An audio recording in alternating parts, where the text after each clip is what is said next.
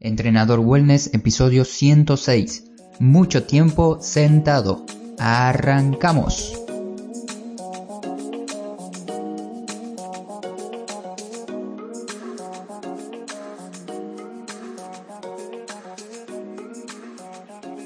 Muy buenos días para todos, bienvenidas y bienvenidos otro día más a Entrenador Wellness, este podcast en donde vas a aprender realmente de entrenamiento, alimentación y lo fácil que es generar hábitos saludables para que obtengas la vida que de verdad te mereces. Soy Marcos, profesor en educación física y entrenador personal, y te voy a acompañar durante unos minutos para darte unos consejos claves que te van a ayudar a pasar menos tiempo en una silla. Primero te quiero decir que existen muchas maneras de evitar el tiempo que pasamos sentados o sentadas con distintas acciones diarias que podemos tomar en nuestro día, que además te pueden beneficiar para ganar más movilidad. En el episodio número 58 del podcast ya te comenté varias ideas. Tal vez vos tengas las tuyas, tus estrategias para evitar el tiempo que pasamos en una silla y si tienes alguna que no nombro aquí, y si tienes alguna estrategia o alguna idea que quieras proponer, la puedes escribir en los comentarios de la plataforma que estés escuchando este episodio o mucho mejor si lo haces en el artículo de la página web para que muchas otras personas puedan ver tu sugerencia. Aquí voy a intentar de darte otras maneras diferentes que yo utilizo cada día para ver si a vos te funcionan. Como siempre recomiendo, tenemos que empezar con el consejo o la idea que más te llame la atención, que más te suene y no intentar hacer todo, todo lo que te voy a explicar de golpe, porque eso pocas veces funciona. Vamos a empezar con uno o dos consejos, ¿bien? Lo primero que tenemos que saber es si sentarse es bueno o malo. Sentarse es una habilidad, así como hablamos de otros movimientos naturales en el podcast, Estar sentados nos permite a nosotros realizar diferentes tareas que hacemos habitualmente, como por ejemplo trabajar, estudiar, leer, descansar, meditar, simplemente estar quietos, entre muchas otras tareas que podemos hacer. Debemos practicar esta habilidad así como entrenamos otros movimientos y otros ejercicios. Haz de cuenta que quieres lograr tu primera dominada, seas hombre o mujer. Vamos a poner esto como un ejemplo así explicado de manera muy general. Para lograr tu primera dominada tendrías que empezar primero con ejercicios de tracciones utilizando por ejemplo bandas, pesas, colgarte de una barra, manteniendo tu cuerpo en el aire, entre otros tipos de gestos que te van a ayudar a lograr tu primera dominada. Harías diferentes ejercicios en diferentes posiciones, con distintas intensidades, con distintos elementos. Lo mismo pasa con la posición de sentado. Si quieres utilizar esta habilidad en tu trabajo o para descansar, puedes hacerlo tranquilamente, pero tienes que saber que le tienes que dar variedad. No te quedes en una misma posición durante todo el día. Al practicar cómo sentarse y las diferentes maneras para hacerlo, vas a obtener beneficios en otros movimientos, como por ejemplo mejorarás tus estocadas, vas a mejorar la técnica en la sentadilla, vas a mejorar la postura en un peso muerto o simplemente vas a poder quedarte en cuclillas, en sentadilla profunda, sin sentir dolor y ninguna fatiga. Y respondiendo a la pregunta de sentarse es realmente malo, sentarse no es malo, la poca variedad sí lo es. Entramos ahora a los consejos para que puedas sentarte menos en tu día. El primer consejo es empieza el día sin sentarte. Una regla que aplico cada día al levantarme es no ir directo a la silla, aunque toque trabajar o desayunar, prueba una posición diferente. Al levantarnos de la cama, nos sentimos con un poco menos de energía. Esto se puede resolver de manera fácil si bien te levantas, realizas algunos ejercicios muy básicos que no requieran excesiva técnica ni concentración. O también movernos por la casa cumpliendo pequeñas tareas del hogar, ya que el peor de los errores que podemos cometer es levantarnos de la cama e ir directo a sentarnos para empezar a trabajar. ten en cuenta que aún no cargaste tus baterías y ya estás en una silla sentado mirando la pantalla. Si quieres tener más energía cada día que te levantas, no existe y no hay ningún misterio. Lo único que tienes que hacer es levantarte y moverte un poco para generar energía. Quizás te preguntes qué se puede hacer y te quiero recomendar que si trabajas desde casa puedes empezar a trabajar de rodillas al escritorio o en una mesa más pequeña utilizando una sentadilla profunda o ayudándote con algunas almohadas o bloques de yoga. Y si trabajas en una oficina, no te recomiendo que te arrodilles frente a tu computadora porque no se va a ver dentro de todo normal y puedes levantarte unos minutos antes y realizar algún mantenimiento básico para tu cuerpo, quizás incorporando movimientos en las primeras horas de la mañana tu cuerpo se va a sentir mucho mejor a lo largo de todo el día. Si te interesa saber qué rutina de ejercicios de movilidad hacer por la mañana, solo me lo tienes que hacer llegar completando un formulario que vas a ver en este artículo para que me ponga a trabajar en eso.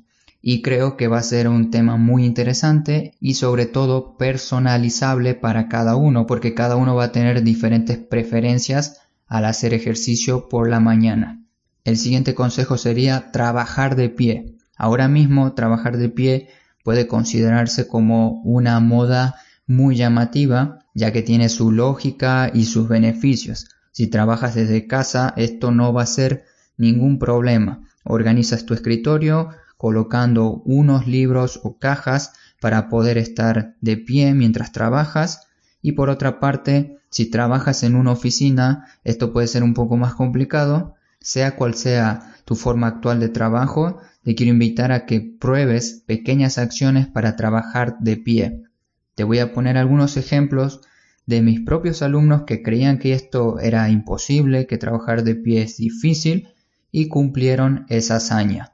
Por ejemplo, entreno y entrené diferentes profesores, docentes como yo, que en vez de corregir los exámenes o preparar las clases para sus alumnos sentado o sentada de la manera típica en un escritorio, se pusieron a hacer esas tareas de pie. También tuve la oportunidad de entrenar programadores. Esta profesión lleva y necesita largos periodos de tiempo sentado en la silla para poder finalizar proyectos o tareas y además se les suele enseñar y decir que tienen que comprar la mejor silla para que no les duela la espalda mientras trabajan. Este es un tema completamente falso, ya que la mejor silla para cada uno son nuestras pantorrillas. Otra profesión que tuve la posibilidad de entrenar son personas administrativas que trabajan en oficinas. Les recomiendo siempre que intenten diseñar su entorno, un entorno en donde se necesite estar sí o sí en una mesa tradicional con la silla para las tareas que requieran, por así decirlo, con más concentración, y otra donde puedan llevar su computadora a la altura del pecho, o sea, trabajar de pie o bien en el piso, mientras responden correos o tareas que consideren un poco más sencillas. Muchas de las profesiones actuales y distintos trabajos tienen ahora el mismo entorno, que solamente es silla, escritorio y computadora, y está en nosotros diseñarlo de una manera diferente para que esto no nos perjudique. Por eso el siguiente consejo es diseña tu entorno de trabajo. No necesitas mucho para hacer esto. Solamente tienes que tener una mesa pequeña que sea baja, tu portátil y de manera opcional alguna almohada como te dije antes o los bloques de yoga. Yo te dejo algunas ideas, pero más adelante me gustaría profundizar en este tema si es de tu interés. Y aquí vas a ver en el artículo que acompaña este episodio, un video mío de 20 minutos de trabajo en 20 segundos a cámara rápida, donde estoy trabajando sentado en el piso, donde estoy trabajando sentado en el piso y gracias a esto puedo variar mis posiciones porque automáticamente voy cambiando las posiciones en las cuales estoy sentado. Enlazado a lo que te estaba mencionando recién, el siguiente consejo es cambia tu postura al sentarte. En el episodio pasado te hablé de mi sistema 30 x 5 que consiste en levantarse cada 30 minutos, Si eso te pareció mucho o exagerado, puedes hacerlo aún más simple. Otra idea puede ser solo cambiar tu posición en la silla cada X tiempo. Si lees algunos de mis antiguos artículos, vas a ver que tengo consejos para sentarte correctamente, entre comillas, pero a medida que me iba informando, iba realizando diferentes cursos, la manera para sentarnos correctamente no existe, como tampoco existe una postura correcta para estar de pie.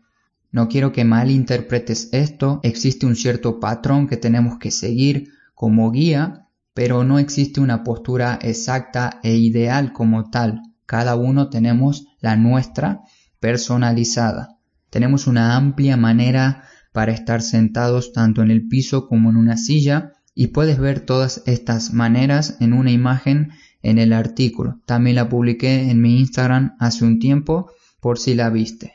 Y con esto también te quiero retar a ver si puedes cambiar la posición de sentado en un día como mínimo 10 veces al día.